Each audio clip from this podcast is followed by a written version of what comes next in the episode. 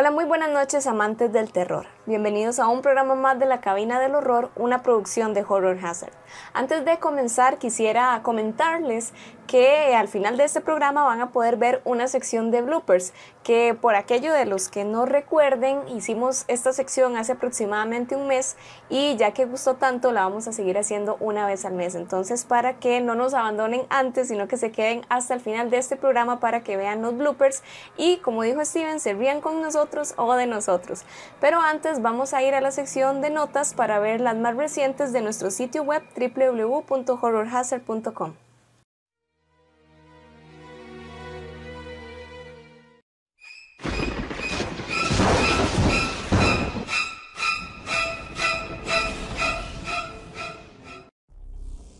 Estrenos. Becky. Un adolescente acude a pasar un fin de semana a un lago con su padre. Allí llegará su terror cuando luchen por su supervivencia con un grupo de convictos. Impetigor. Un maestro de marionetas despertará el instinto asesino de Maya. Entre los lugareños de una remota aldea correrá el terror. Motel Acacia. Un joven está siendo entrenado para un negocio propio en un motel en medio del desierto, donde aparentemente es un refugio para inmigrantes, pero lo terrorífico llegará después. Continuamos con series. Ju-on Origins, basada en la película japonesa del mismo nombre, llega esta serie de Netflix que se estrena en breve. ¿Pueden las personas por esta casa escapar de la maldición? Lo veremos en breve.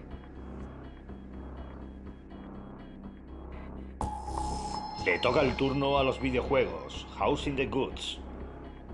En un viaje a un campamento, tu amigo desaparece en la noche. Cuando intentas buscarle, te darás cuenta de que tú también te has perdido. Y en nuestra reseña de la semana tenemos uno Beer.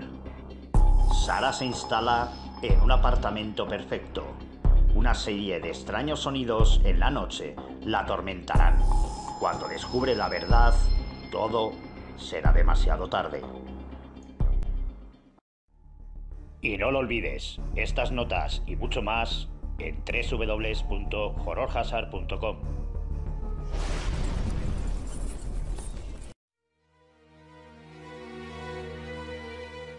Muy buenas noches amigos de Horror Hazard, bienvenidos a un programa más de la cabina del horror. Les voy a hacer una pregunta muy sencilla antes de empezar el programa, que es la siguiente. ¿Cuál película de terror ustedes consideran que es muy mala, pero aún así ustedes la disfrutan y les gusta? Por ejemplo, a mí Sharknado me parece una mala película, pero una película disfrutable y entretenida para ver un domingo a la tarde mientras está uno aburrido. Dejen en sus comentarios cuál es esa película mala que a ustedes les gusta.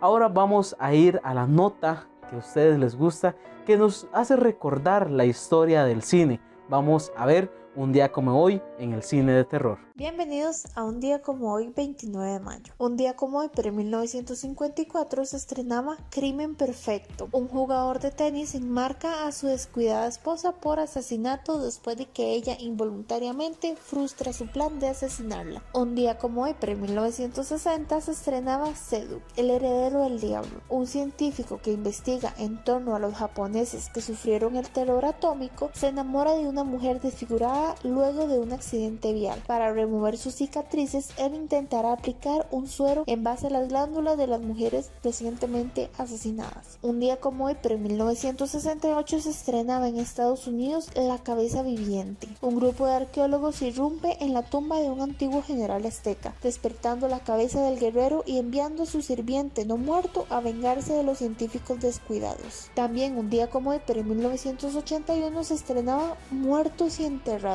Una película de terror de suspenso ambientada en un pequeño pueblo costero donde, después de que una serie de asesinatos sangrientos cometidos por multitudes de gente en el pueblo contra turistas y visitantes, los cadáveres comienzan a cobrar vida. Un día como hoy, pero en 1997 se estrenaba Insomnia. En una ciudad noruega con un ciclo de luz diurna de 24 horas, un investigador de asesinato sueco ha sido presentado en un caso especial. Privado de sueño, comete un horrible error que es descubierto por el asesinato que ha estado cazando. Y para finalizar, un día como hoy, pero en el año 2009, se estrenaba Blood, el último vampiro, un vampiro llamado Zaira que forma parte de una agencia gubernamental secreta, se inserta en una escuela militar para descubrir cuál de sus compañeros de clase es un demonio disfrazado. Y esto fue todo en un día como hoy, 29 de mayo. Volvemos con más en la cabina del horror. Amantes del terror, les comentamos que vamos a tener una nueva sección en la cabina del horror donde vamos a presentar arte de horror.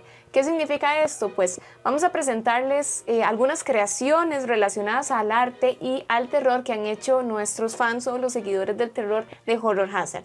Algunas cosas van a ser dibujos, pinturas, artesanías, esculturas, figuras, entre otros, cualquier cosa que se relacione a estas dos áreas. Así que en este momento vamos a presentar el arte de horror de la semana a cargo de Jason.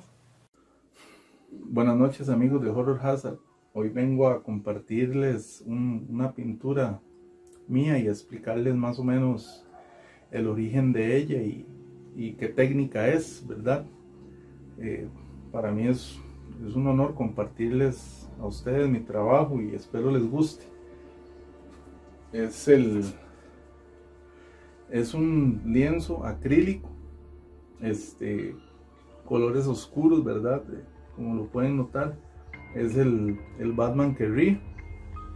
El Batman que ríe eh, es de un universo alterno, oscuro de, DC.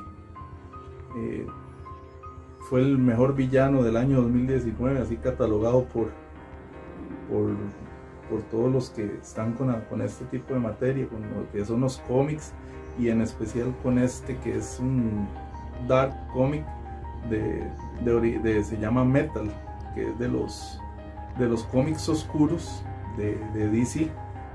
Eh, como pueden ver, este es el Batman, ¿verdad? Que más o menos para contarles rápidamente, cuando, según la historia, ¿verdad? Cuando él mata al, Joker en el cómic, él es este, inhala un gas que sale del Joker, lo cual lo convierte en, en, el Batman que ríe, ¿verdad? Eh, mata a todos sus compañeros. Hay un grupo entre los que están Nightwing y y Batgirl y, varios. Y estos, eh, los Dark Robins, eh, son niños que también fueron este, eh, expuestos a este gas. Entonces de ahí la idea mía, ya que es uno de los villanos que también me, gusta mucho.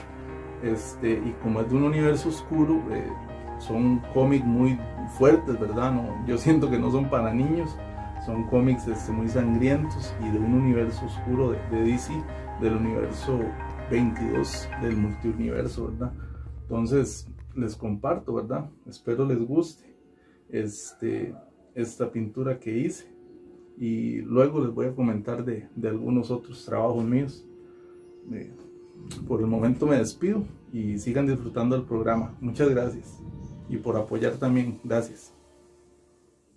Hola amigos, muy buenas noches y espero que el programa del día de hoy lo disfruten muchísimo.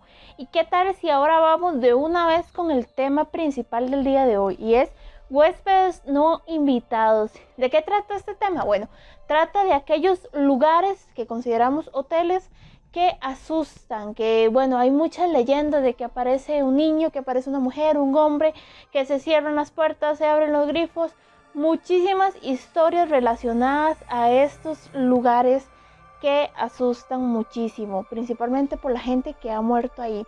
Y de primera les traigo el Queen Mary. Este es un crucero que está anclado en Long Beach, California.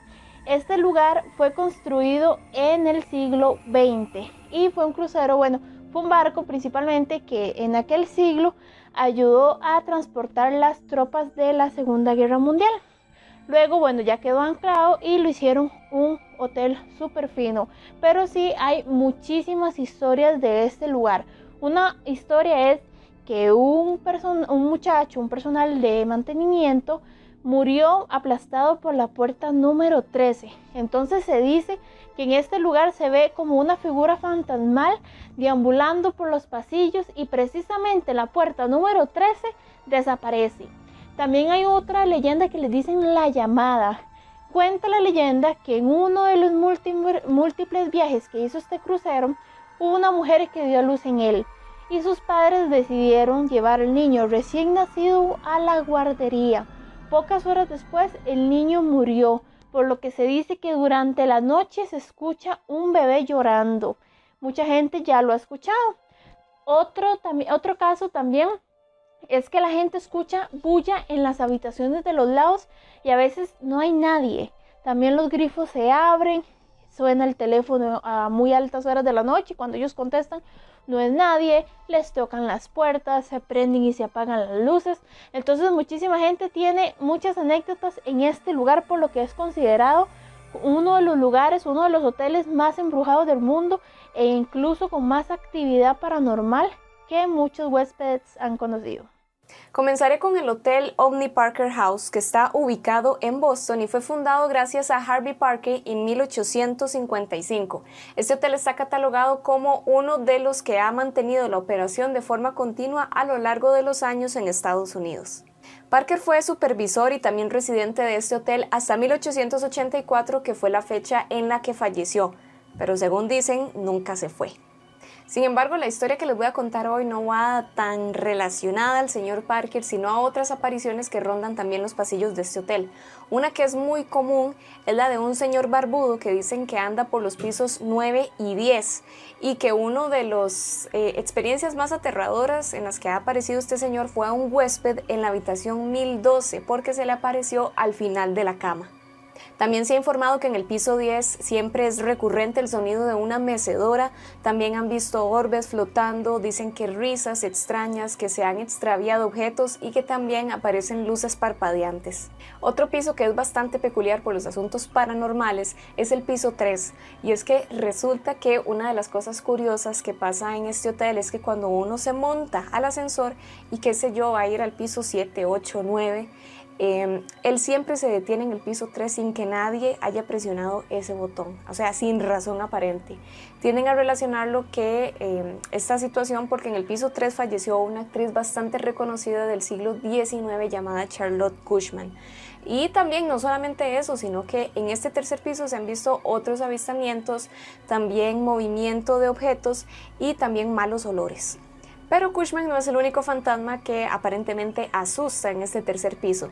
Dicen que también un empresario falleció en la habitación 303.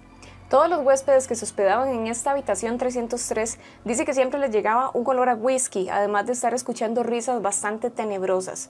Y a pesar de todo, de que buscaron en todo eh, el lugar, en toda la habitación, nunca se encontró ninguna botella de whisky, así que era demasiado extraño. Eh, fueron tantas quejas de huéspedes a lo largo de los años que esta habitación se convirtió en un armario.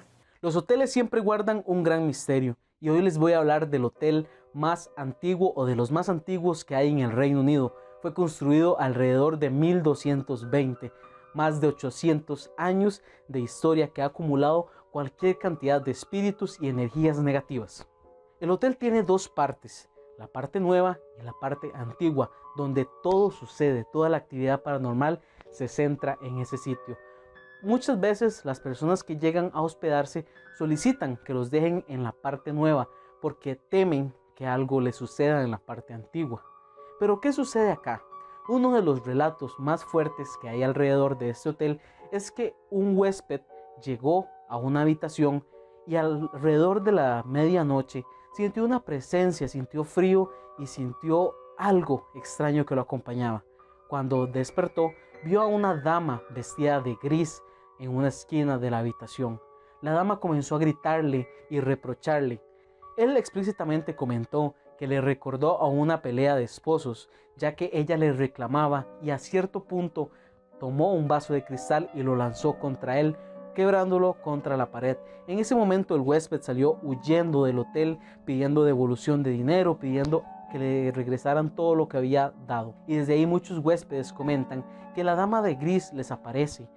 La historia cuenta de James Odili, que era esposo de la dama de gris que aparece a los huéspedes. Se dice que James se hospedó con la esposa y que de repente una noche desapareció y no volvió al hotel, lo que la dejó a ella completamente sola, sin nada con qué pagar el hotel y lo que lastimosamente provocó el suicidio de ella en el hotel.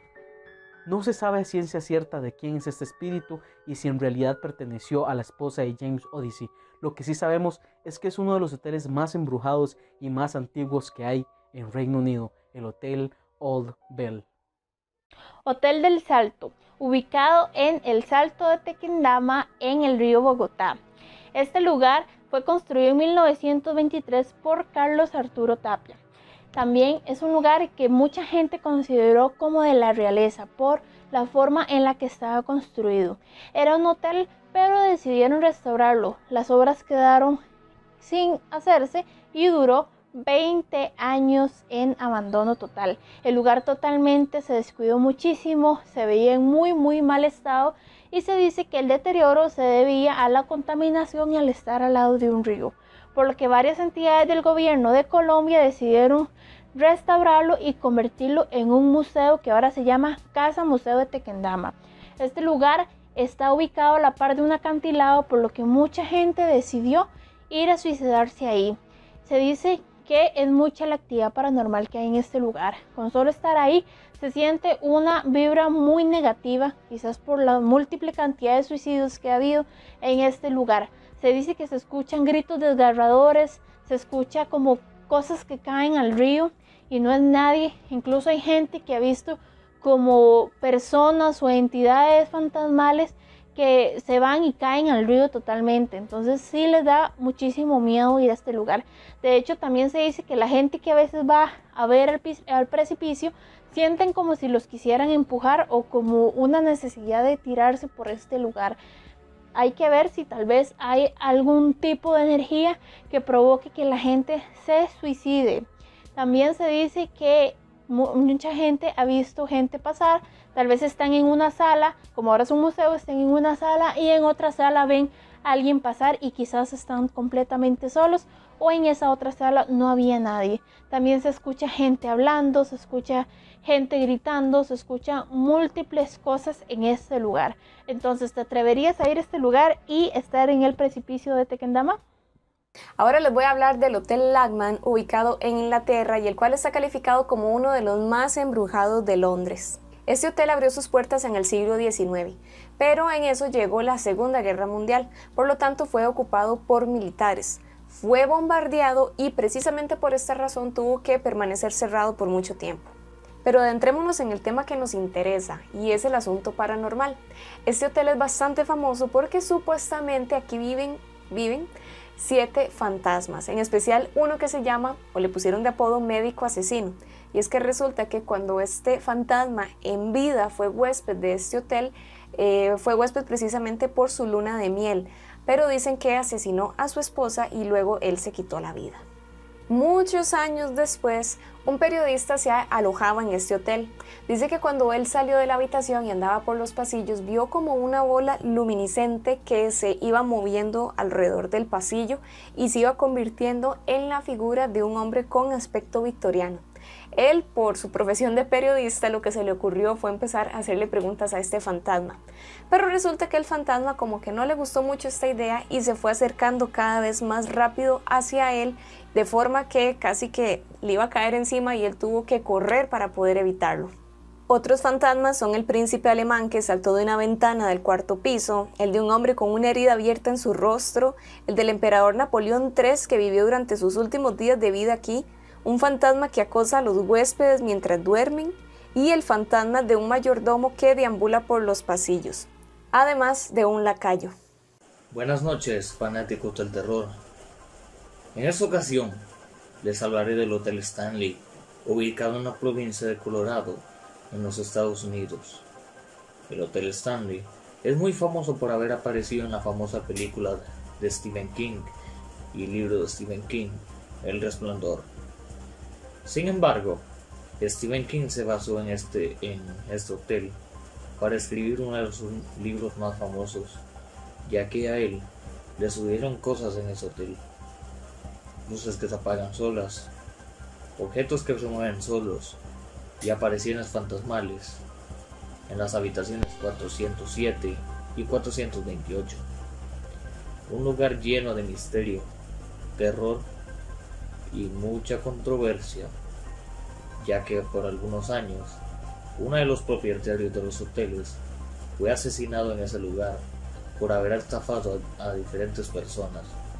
Don Raven era uno de los propietarios de ese hotel, el cual les estaba comentando que fue ejecutado por estafa. Sin duda, uno de los hoteles más espeluznantes del mundo y más embrujados que hasta el día de hoy se conoce, el Hotel Stanley. Mi nombre es Reiner Castro y sigan disfrutando de la cabina del terror. Buenas noches. Muy buenas noches. Hoy vengo a hablarles de un hotel bastante, bastante famoso en Hollywood. Fue fundado en 1927 en el 7000 de Hollywood Boulevard. Este hotel es el Hotel Roosevelt, el cual no es solo famoso por todas las personas famosas que se han hospedado en él, sino también porque fue el primer hotel donde se hizo la primera entrega de premios a la Academia, el 19 de mayo de 1929. Pero eso no es lo más curioso. Él también tiene fama de ser un hotel encantado, ya que han visto a ciertos huéspedes desde el más allá hospedados en su hotel, tal como es la historia de Montgomery Cliff, que se aparece en el noveno piso, en la suite 928.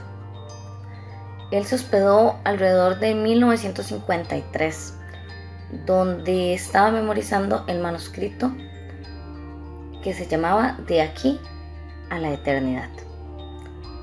En esta habitación se oyen fuertes sonidos, se emiten llamadas telefónicas hacia la recepción, así no hay absolutamente nadie en la habitación.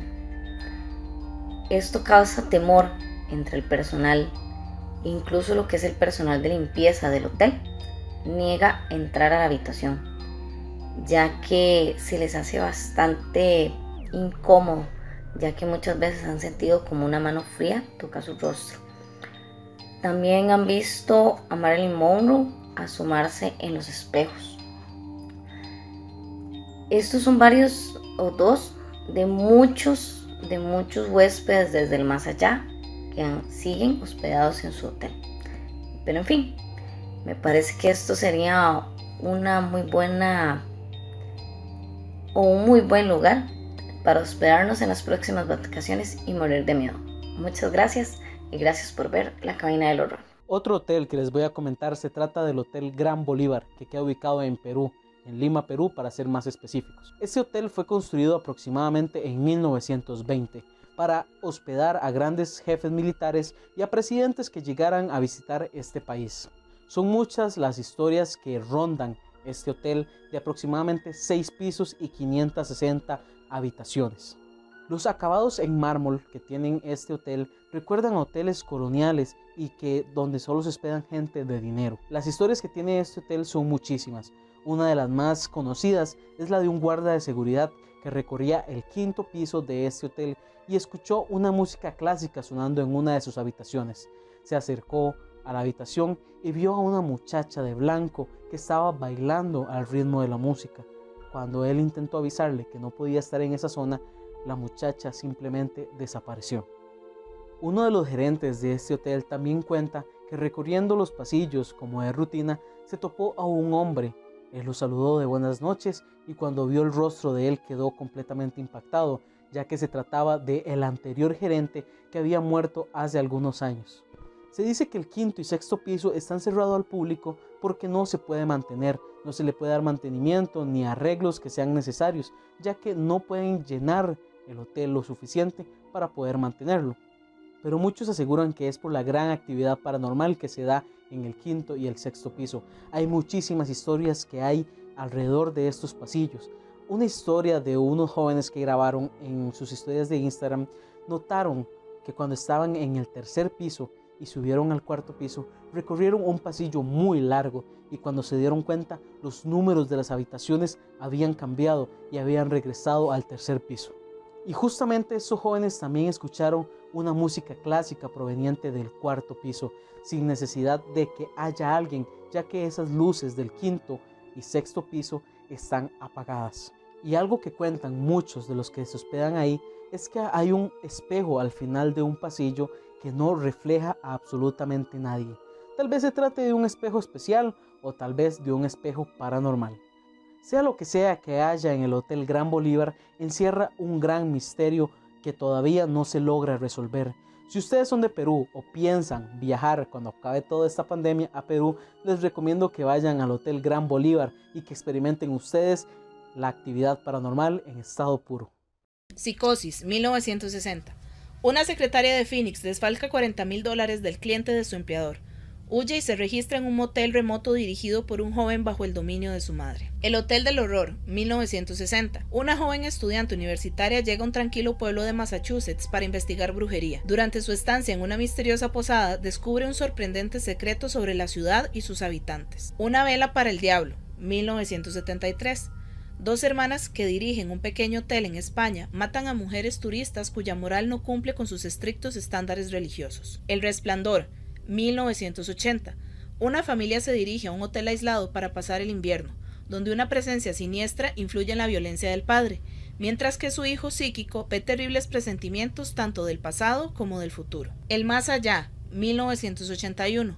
Una joven hereda un viejo hotel en Luisiana, en donde, luego de una serie de accidentes sobrenaturales, se entera de que el edificio fue construido sobre una de las entradas al infierno. Ghost Keeper, 1982. Tres amigos en una excursión de motos de nieve en la víspera de Año Nuevo se encuentran varados en una cabaña abandonada donde la dueña de la posada oculta un siniestro secreto. El fantasma del motel, 1982.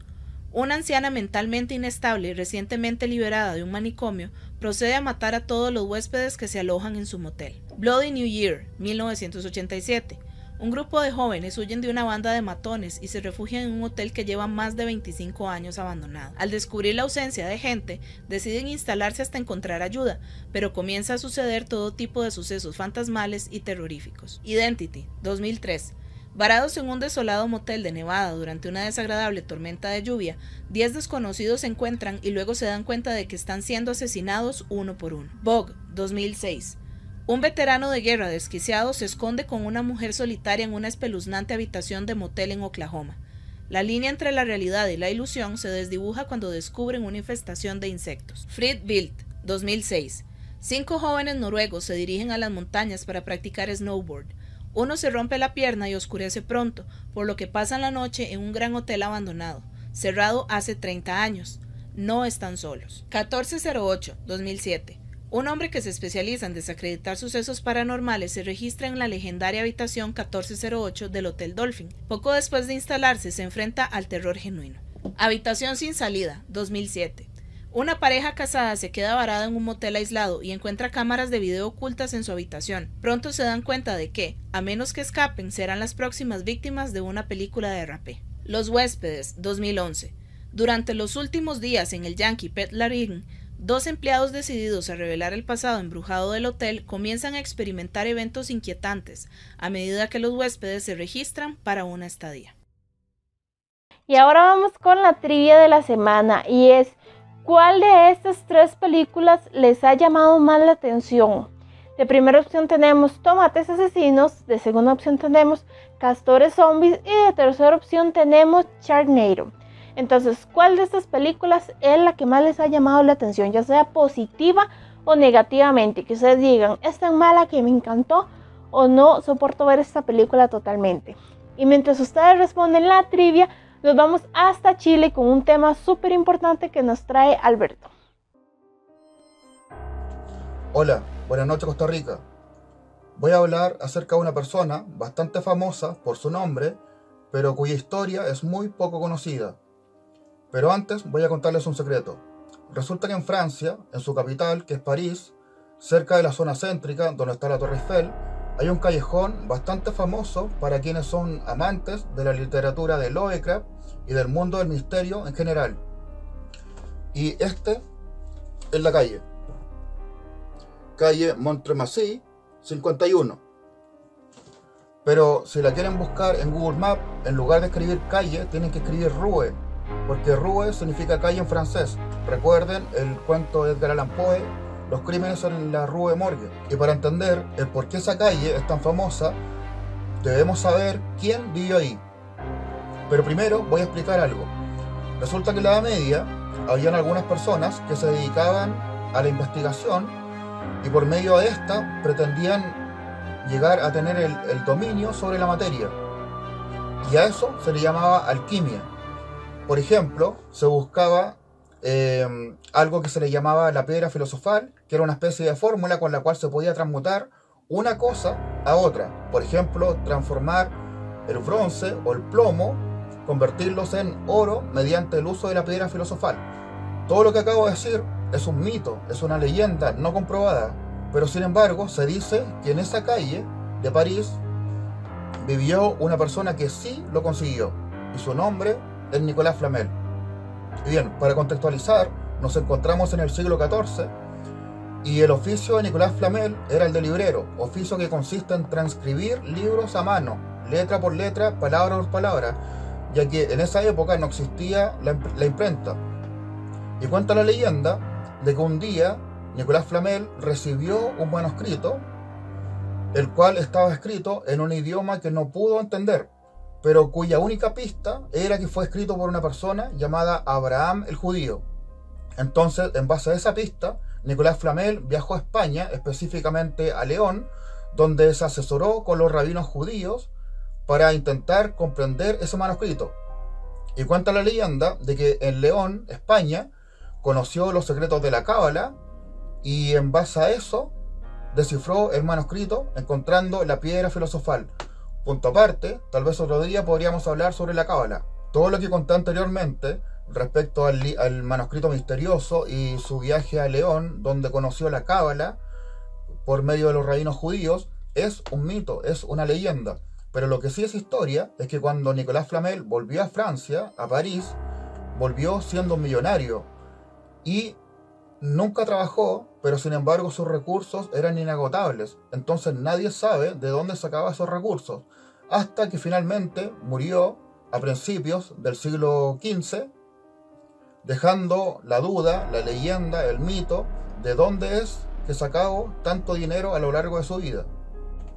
Ahora, como si lo anterior fuera poco, el que durante toda su vida haya tenido recursos ilimitados de oro sin haber trabajado, crece su leyenda debido a que tras su muerte, a los pocos años, fue desenterrado y cuando abrieron su tumba, vieron que estaba vacía.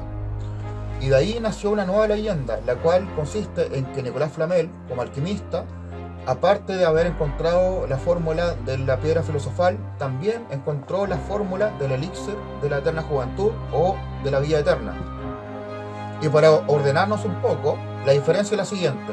La teoría dice de que la piedra filosofal sirve para controlar la materia inorgánica. En cambio, la fórmula del elixir de la eterna juventud o de la vida eterna sirve para controlar la materia orgánica. Entonces, respecto a este sujeto llamado Nicolás Flamel, tenemos dos leyendas. Primero, es que era capaz de convertir metales en oro. Y segundo, que encontró la fórmula de la inmortalidad y que fingió su propia muerte para irse de París, iniciar una nueva vida, quién sabe dónde. Y bueno, esa es la razón por la cual esa calle de París es tan famosa para la gente que le gusta leer a Lovecraft y que le apasiona el mundo del misterio en general, debido a que cuenta la leyenda de que en esa calle vivió un brujo de verdad, un alquimista de verdad. Les mando un cordial saludo a todos desde Chile, pura vida, adiós. La sección de creepypasta se ha vuelto algo bastante recurrente en los programas de la cabina del horror y hoy no es la excepción. Así que en este mismo instante nos vamos a dirigir a conocer una nueva historia.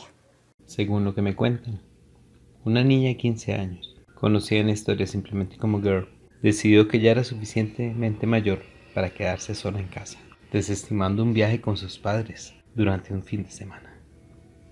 Además, si algo pasaba, ella tendría a su fiel perro para protegerla. Al llegar la noche, cerró todas las puertas y trató de cerrar las ventanas, pero una se negó a cerrarse. Después de mucha insistencia, la chica se rindió y dejó la ventana abierta. Gran error. Se dio un baño y se fue a dormir. Su perro tomó su sitio de costumbre bajo la cama. En medio de la noche se despertó debido al sonido de un goteo constante, constante y constante, proveniente del cuarto de baño. Estaba demasiado asustada para ir a ver de qué se trataba. Metió la mano debajo de la cama y sintió una lamida. Eso la calmó y volvió a dormir. Una vez más tarde, se despertó nuevamente con el sonido de las gotas, temerosa. Una vez más, extendió su mano debajo de la cama. Sintió una lamida y se volvió a dormir. Despertó más tarde nuevamente, extendió otra vez la mano, lo cual había hecho durante toda la noche, y sintió la lamida. Preocupada por el sonido del goteo, ella se levantó y caminó lentamente hacia el baño. El sonido de las gotas cayendo se hacía cada vez más fuerte mientras ella se acercaba. Llegó al cuarto del baño y encendió la luz. Allí mismo fue testigo de la escena más horrible de su vida. Colgando de la ducha estaba su perro, con un corte a lo largo de toda su garganta, la sangre goteando en la bañera y en el espejo del baño. Algo llamó su atención. Escrito con sangre de su perro estaban las palabras, no Solo los perros lamen. La chica entró en pánico y salió corriendo hasta la granja más próxima. Hasta el día de hoy no se sabe quién o qué eliminó al animal. Muchas gracias y buenas noches. Y ahora vamos con la nueva sección de Horror Hazard que se llama Obituarios y se va a estar grabando una vez al mes y trata de un homenaje a aquellas personas que fueron parte importante en el mundo del terror, ya sean actores, actrices, maquillistas, productores, escritores, lo que sea, pero que fueron una parte muy importante en este género que muchos amamos. Entonces que disfruten la nueva sección de Horror Hazard. El día de hoy le rendimos honor a uno de los grandes del terror. Aunque no apareciera frente a la cámara, fue uno de los genios del cine que con su trabajo nos atrapó en las muchas películas en las que contribuyó. El día de hoy recordamos a Dick Smith, artista de efectos y maquillaje. Su verdadero nombre era Richard Emerson Smith. Nació el 26 de junio de 1922 y falleció el 30 de julio de 2014. Fue apodado el padrino del maquillaje. Ganó un premio de la Academia en 1985 al mejor maquillaje por su trabajo en Amadeus y recibió un Oscar por su trayectoria en 2012. Desde el sótano de su casa en Larchmont, Nueva York, un distrito en el que vivió la mayor parte de su vida, Smith fue pionero en el desarrollo del maquillaje prostético ahora es más conocido como efectos especiales de maquillaje, y aunque en su tiempo los profesionales en esta rama no estaban muy de acuerdo con sus técnicas, su forma de trabajar y sus innovadoras ideas son las que se usan actualmente en muchas películas. Su trabajo comienza con la caracterización que realizó para la película Little Big Men, donde transforma a Dustin Hoffman en un hombre de 121 años. Él era experto en envejecer a actores por medio de diversas técnicas, siendo un buen ejemplo el trabajo realizado en Marlon Brando para El Padrino. Sin embargo, uno de los trabajos más recordados especialmente para nosotros los amantes del terror fue en la película de El Exorcista, donde no solo transforma a Linda Blair en una niña poseída, sino que también realiza diversos efectos, como el muñeco que voltea la cabeza, las laceraciones en la piel, el vómito, la frase que aparece en el estómago de Regan. Y en esta misma película, continuando con el tema del envejecimiento, le añade unos cuantos años al ya fallecido actor Max von Sydow, quien interpretó al padre estas producciones, además de muchas otras películas dentro y fuera del género del terror, fueron las encargadas de catapultarlo hasta convertirlo en una de las mayores inspiraciones para los maquilladores de effects, no solo por su maravilloso trabajo, sino por la generosidad a la hora de compartir sus conocimientos, pues, según él mismo dijo, no deben existir secretos para aquellos quienes de verdad desean aprender. Es por esta razón que hoy rendimos tributo al gran Dick Smith. Para mí es un honor el día de hoy presentar esta sección Destripando el Arte. Eh, todas las semanas voy a venir con un videito hablando de algún artista, ya sea latinoamericano, ojalá que de nuestro país, si logro encontrar, ¿verdad? Sí hay muchos, o sea, no es que no hay, pero que toquen el, género que a todos nos encanta, ¿verdad? Que es el terror. Voy a darme la tarea de buscar. Y, y también de, del mundo. De Europa, que todos sabemos que la mayoría de artistas eh, muy famosos son de, de, ese lado de Europa. Pero hoy quise darme la tarea por ser el, el primer video de hablar de, de uno latinoamericano. Vamos a hablar de Santiago Caruso. Él es argentino, nació en Quilmes en 1982. O sea, relativamente joven es.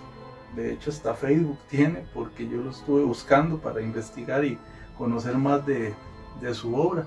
Desde hace un tiempo atrás lo vengo ahí siguiendo, porque me llamó mucho la atención las ilustraciones de él.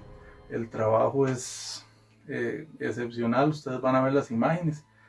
Es un trabajo muy bueno y quise darme la tarea de investigarlo, investigar más de su técnica y saber más, saber más y compartirles eso para que ustedes lo conozcan, a los que les gusta el arte a los que están empezando como yo. Yo estoy empezando en realidad en esto.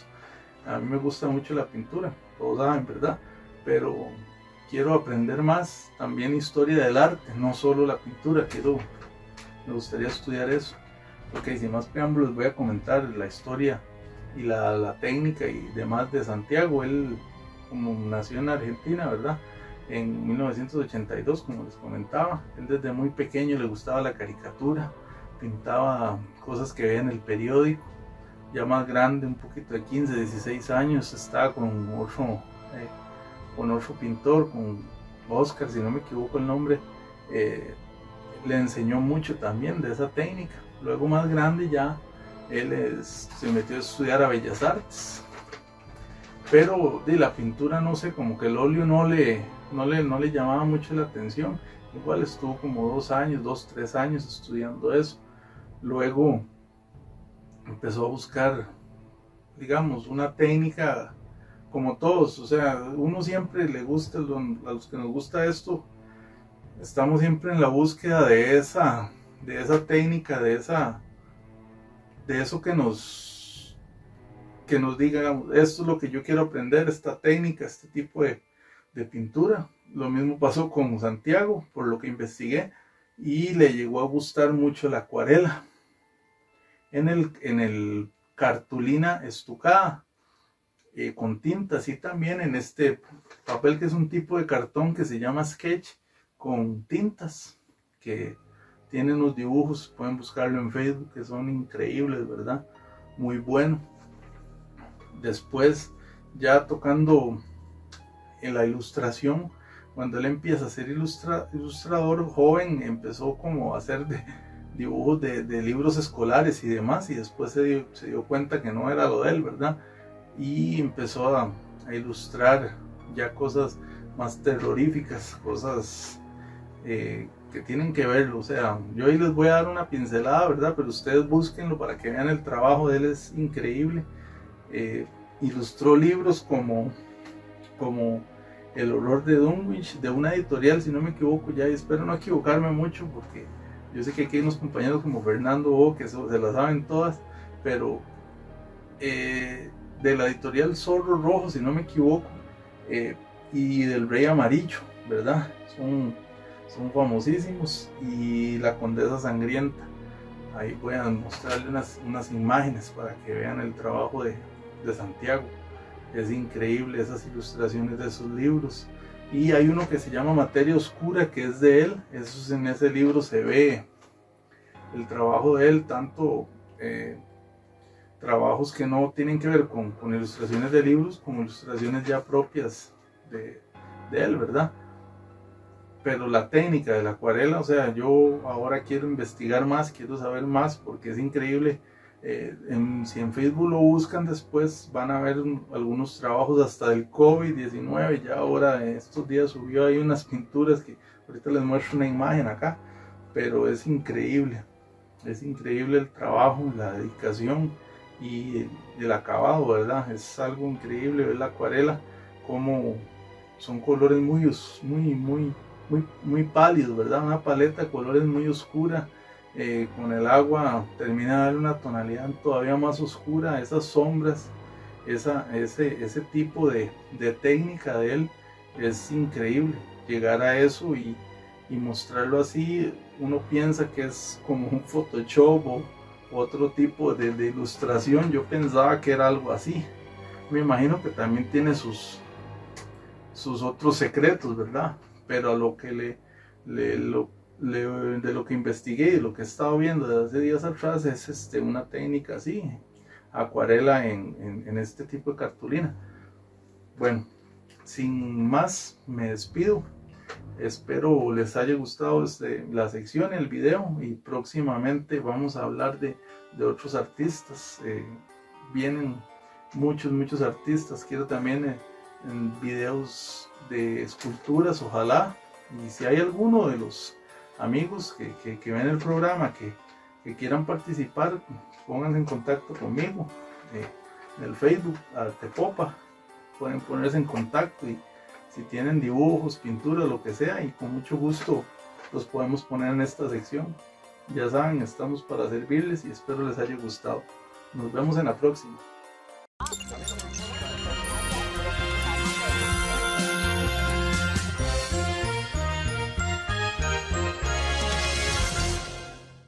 Hola, buenas noches y bienvenidos a esta cápsula informativa de Conspiraciones Omni. Soy Marco González y esto es Clan Revolución A2 Informa. Le compartimos el siguiente video de una gran noticia que sucedió este 9 de abril. Se reportan extrañas luces rojas en el cielo, exactamente en la localidad de Quintana Roo, en México. Así como podemos observarlo en el video, inclusive se escucha a las personas que están totalmente asustadas. Según testigos, el cielo se iluminó de un rojo incandescente visto desde varias zonas de la ciudad. También hay videos en las redes sociales que muestran la magnitud de dichas luces como podemos observar. Otros usuarios hicieron mención de posibles explosiones debido a que se reportaron apagones en las colonias del centro pero hasta ahora no hay ninguna estación que reporte algún daño. Algo totalmente misterioso, pero el video llama mucho la atención. Mira,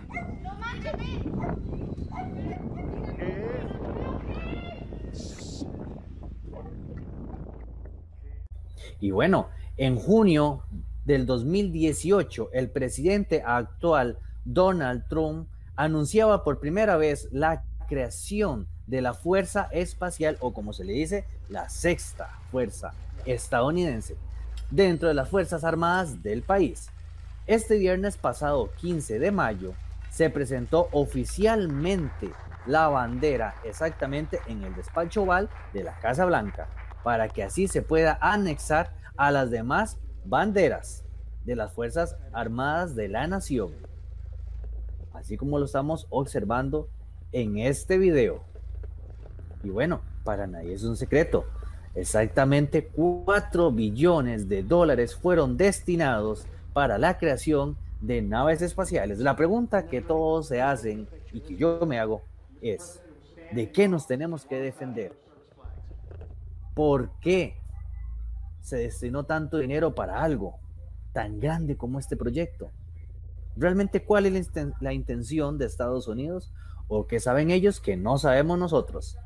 Pero es toda una realidad que la fuerza espacial es una realidad. Saquen sus conclusiones. Y ahora, en Noticias de Costa Rica, le invitamos a observar las siguientes dos fotografías. Un usuario que sigue a Clan Revolucionado, nos compartió esta información. Exactamente el viernes 23 de mayo, el caballero Carlos Gómez, que se encontraba en la ruta 27, exactamente por la zona de Santa Ana, visualizó lo que fue un avión despegando del aeropuerto Juan Santa María a La Juela, Costa Rica. Cuando llegó a su casa de habitación, revisó las fotografías y se encontró una gran sorpresa. Exactamente a una altitud y a una distancia conforme y respecto al avión, se puede observar el objeto no identificado ahí señalado. Casualmente, ampliando la fotografía, se parece muchísimo al tan mencionado ovni que, que se encontró el 17 de diciembre de 2019, que fue una noticia internacional y se compartió por todas las redes sociales. Muy, muy parecido. Así que bueno, la pregunta es, ¿en esta zona se da tanto avistamiento? ¿Habrá algo más que esté en esta zona y no lo sepamos? Bueno, vamos a investigar entonces estos hechos, así como investigamos el ovni que se presentó en diciembre del año pasado. Si quieren enviar alguna información y ser partícipes del Clan Revolucionado, pueden hacerlo a través de todas nuestras redes sociales o bien escribirnos a nuestro número de WhatsApp, símbolo de más 506 8401 1614 o escribirnos a nuestro correo clanrevolucionados gmail.com. Así que esto fue en todo en noticias en conspiraciones ovnis. Nos vemos en la siguiente semana y les invito siempre, siempre a observar el cielo. Muchas gracias y buenas noches. Hola amigos de Horror Hazard, aquí Rob con otra recomendación para esta semana. A veces eh, en esta búsqueda de nuevo material cinematográfico en la pandemia uno puede encontrarse cosas interesantes viendo eh, videos de otros géneros.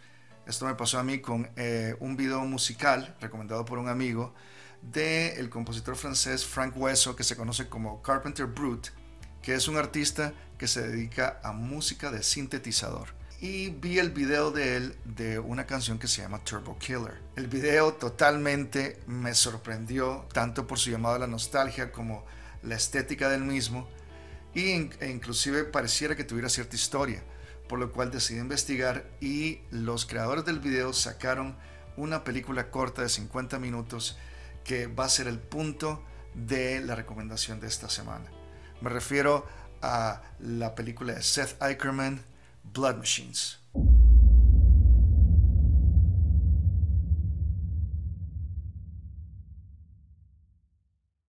Blood Machines es la película dirigida por los directores Rafael Hernández y Savitri Jolie Gonford, que se les conoce como Seth Eicherman. Ellos eh, ya habían hecho eh, eh, o dirigido más bien videos musicales y se les ocurrió colaborar, inclusive le pidieron prestado a Carpenter Brute una de sus canciones para un eh, trailer en los que ellos estaban trabajando. Como contraparte, eh, Hueso, eh, es decir, Carpenter Brute, le hizo mucha gracia lo que ellos habían hecho con ese video y les encomendó el video musical de su canción Turbo Killer donde solo les pidió que le dieran nacimiento a ciertos personajes que él había estado trabajando en sus discos.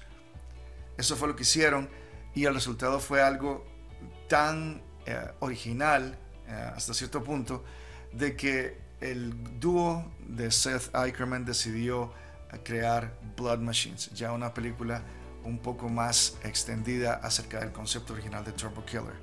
Y la verdad es que Blood Machines no es una película de terror. Aunque se comercialice como terror ciencia ficción, en realidad Blood Machines es puro cyberpunk. Es una película de ciencia ficción al 100%, con una cantidad de simbolismo increíble y lo más importante es la estética. En realidad, la textura, el llamado a la nostalgia de películas de los 80s, todo eso se plasma de manera clara en la cinta. Y no solo eso, sino que también la música de Carpenter Brut le da esa nostalgia de los ochentas que les estaba mencionando anteriormente. Es una cinta que creo que se enfoca más en la parte estética que en la historia. Si hay una historia ahí, hay que verla varias veces para tratar de descifrarla qué es lo que está pasando, a ponerle mucha atención, pero no es lo importante de la cinta. En realidad la cinta se enfoca más en lo que es eh, la parte estética y el brindar algo tal vez fresco, aunque con mucha nostalgia, en el cine de ahora. Yo se lo recomiendo, en verdad, para los fanáticos de la ciencia ficción, no veo cómo no les va a hacer gracias. Este, eh, es una película corta, solo dura 50 minutos y está dividida en tres episodios. Así que eh, para los que quieren probar algo distinto, definitivamente Blood Machines va a lograr satisfacer ese deseo. De mi parte, eso sería todo por el día de hoy y los espero la próxima semana con otra recomendación más aquí en Horror Hazard.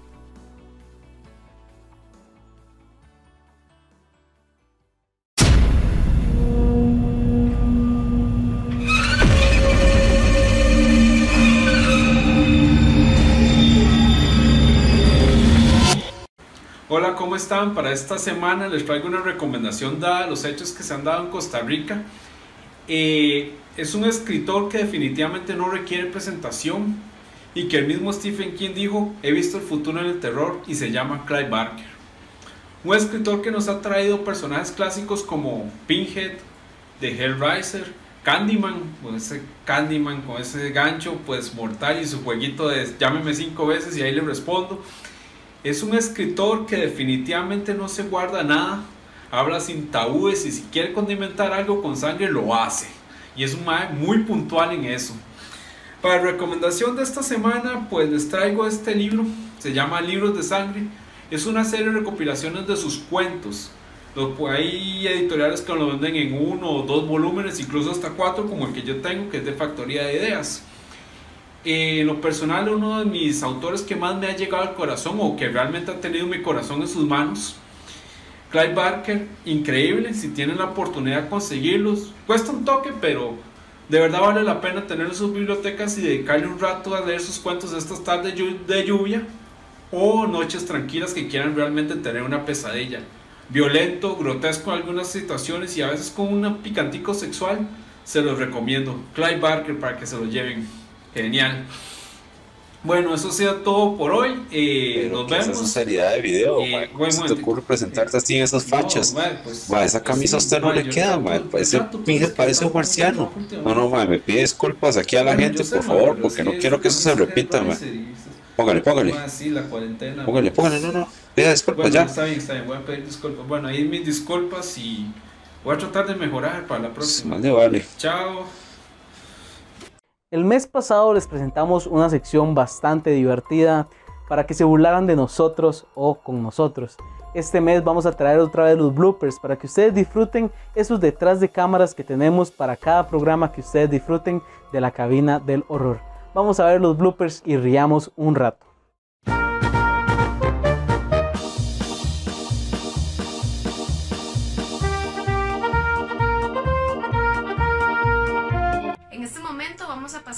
Nuestra primera...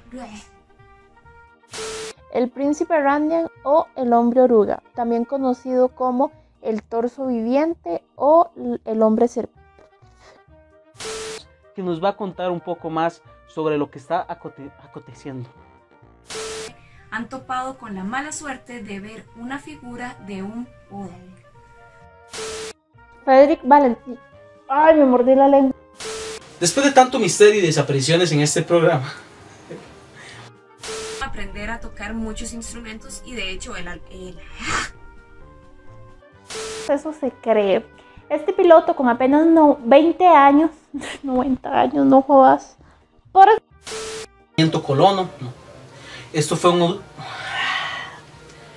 este fue un asentamiento inglés que se realizó en programas de la cabina del horror. Y hoy no es la excepción, así que en este mismo esta historia. Tengo la pregunta del día y es, ¿cuál es ese reboot, remake o nueva adaptación? Otra vez. Este lugar que les voy a comentar es en Bajo, en Bajo México, Baja California para poder hospedar a miembros del ejército. May, hable bien. Como base para muchas historias en películas, historias habitantes del pueblo llegaron donde la enfermera para decirle que corriera rápido. Que corriera rápido, no, va a correr lento. La sección de creepypasta.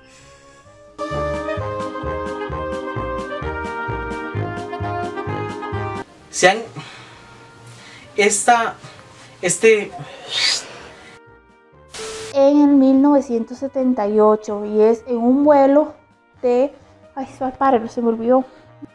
Y desde ese momento se desconoce si realmente esto fue cierto o es mentira o... o, levantar personas, levantar motocicletas. ¿Ya existe la motocicleta? No me acuerdo.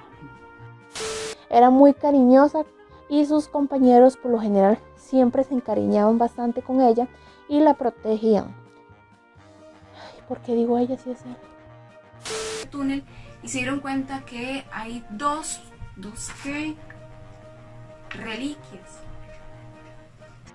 Artístico era Wainor y Plutardo. No, Plutarnor. Plutarnor. Es hora de hablar de los hermanos salvajes de Borneo. Sus nombres artísticos eran Plutardo y. No, Plutarnor. Plutarnor y. Ah, no así los nombres, qué difícil cualquiera de ellos. Vamos a esta sección súper, súper linda que estamos preparando para todos ustedes. No, nada que ver, súper lindo de ahí.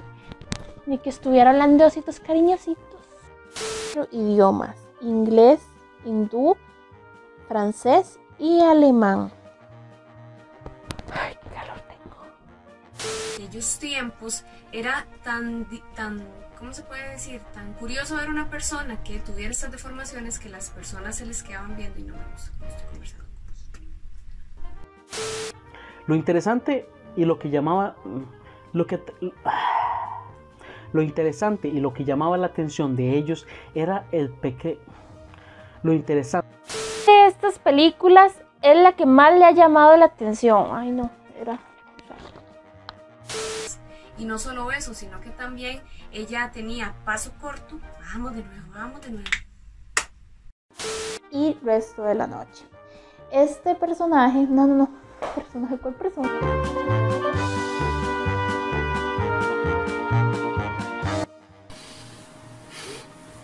Buena gente, les vengo a hablar sobre el, el, recontra Nuevamente en 1963 todos sus pobladores decidieron irse y abandonar. Dicho. Subterráneo que eh, se fue consumiendo, se fue extendiendo durante, eh, durante, durante por todo el pueblo. Buenas noches, en este video les comentaré sobre Krakow, una ciudad... Oh, no y se conoció como el infierno van Maura Murray era una chica del estado de New Hampshire que consultaba en, en el noveno año. Digo, este pueblo está ubicado en el estado de Estados Unidos, en el estado de Estados Unidos, ¿Qué conquistaba? Digo, que concursaba y todo eso produjo que el incendio o el calor este, se fuera eh, esparciendo dura, por el, eh, la parte subterránea del suelo, dura, eh, del, ya no dije nada, me eh, no fue hasta 19... parece como un gol.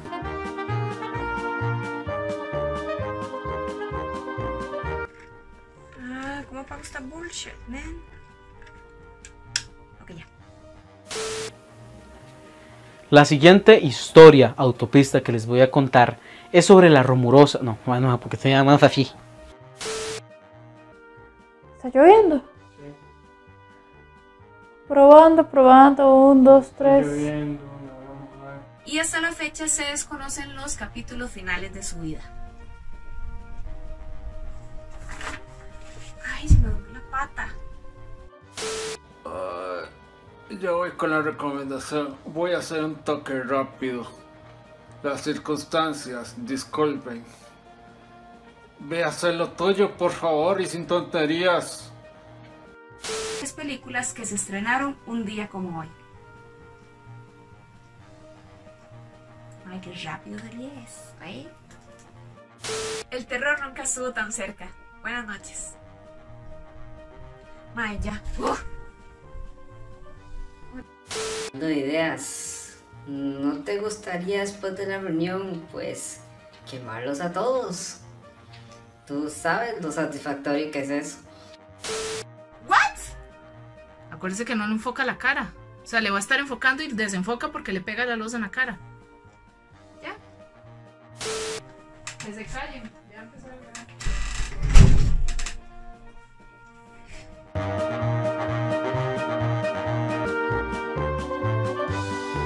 Voy a dejarles la imagen para que ustedes vean y... Ella Harper fue una mujer que nació con una enfermedad ortopédica. Yo soy harto. Bastante famosa y reconocida del siglo XIX llamada Charlotte Cushton. Fuera adulto. Estuvo en múltiples, múltiples cines. cines, madre, qué necio con los cines. Otro hermano se retire de las... A finales de los 1800, uno de los hermanos decide retirarse, lo que provoca la... No, al revés, es la muerte del retiro. Esta próxima historia de creepypastas. Ah, tonta, tonta. Este hotel fue fundado por Harvey Parker en 1900 ya que está ubicado en un acantilado y las personas decidieron como ir a suicidarse a este lugar. ¡Maldito rayo! Ya ha sucedido. Encontraron. Encontraron. Encontraron. La primera desaparición de los que le voy a hablar es del pueblo Inuit. Este lugar está ubicado. Y cómo no, la verdad es que él tuvo un increíble... Eh, ¡Ay, me cago en licha! Todo empieza cuando un cazador llamado Joe Label andaba cazando por esta zona. Huepo. Y recuerden, el terror nunca estuvo tan cerca. Chao.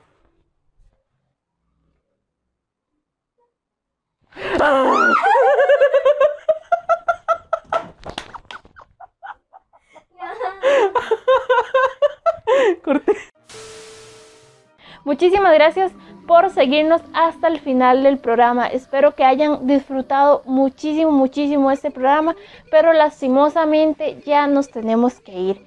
Entonces que les vaya súper bien. Nos vemos el próximo viernes a las 8 de la noche. Y recuerden, el, terror, nunca estuvo tan cerca. cerca.